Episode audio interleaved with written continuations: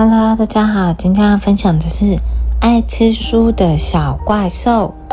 听说在地球的最深处住着一个爱吃书的小怪兽，它最喜欢吃掉那些被人遗忘的、被丢掉的以及被破坏的、不被珍惜爱护的书，尤其是常年塞在角落里、上头覆盖了满满美味灰尘的书，它最喜欢了。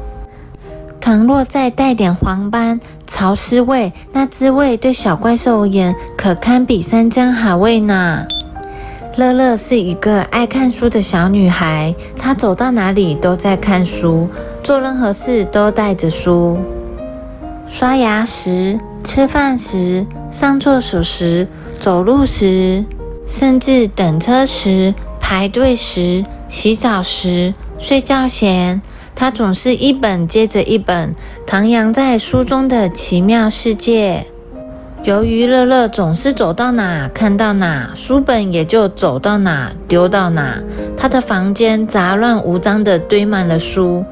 经年累月堆积而成的书堆，在家中的各个角落制造了大大小小的灾难，就像一座用书堆砌而成的城市，有高楼，有山坡，还有好几处正在发生土石流。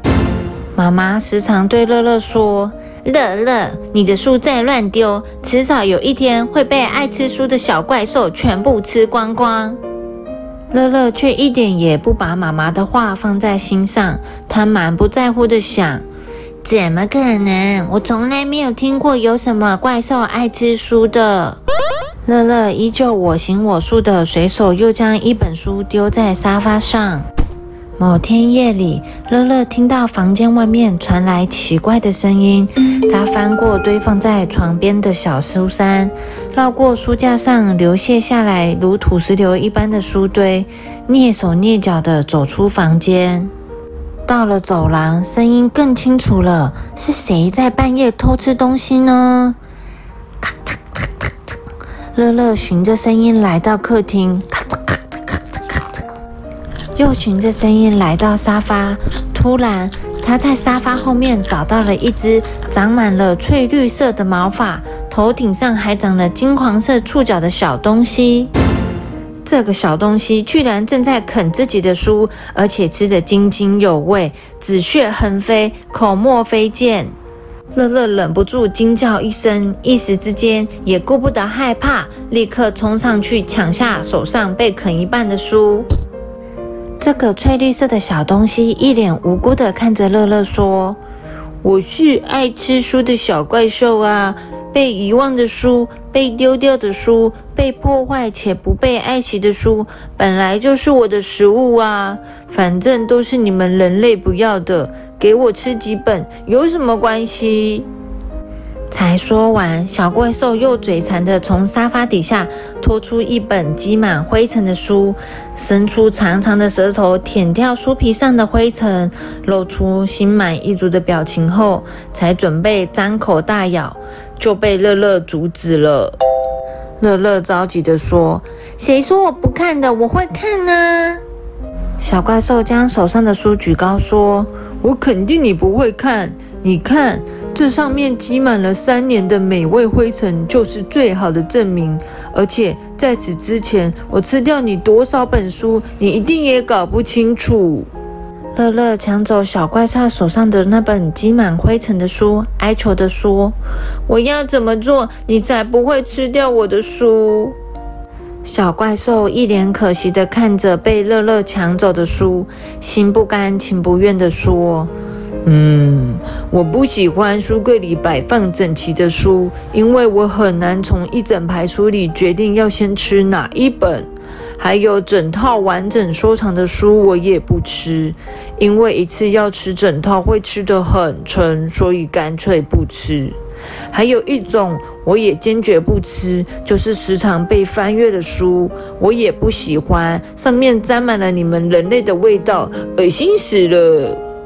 乐乐将手上已经被吃到一半剩下的书给了小怪兽，说：“这本书跟你交换一个晚上的时间，你明天再过来。如果到时候还有乱丢的书，就任你吃吧。”小怪兽开心的一口吞下沾满美味灰尘的半本书。那好吧，就一个晚上哦。隔天一大清早，乐乐先仔细将书柜擦得发亮，再仔细清理书籍上的灰尘后，放进书柜里，一点灰尘都不敢留下，因为灰尘的味道最容易吸引小怪兽了。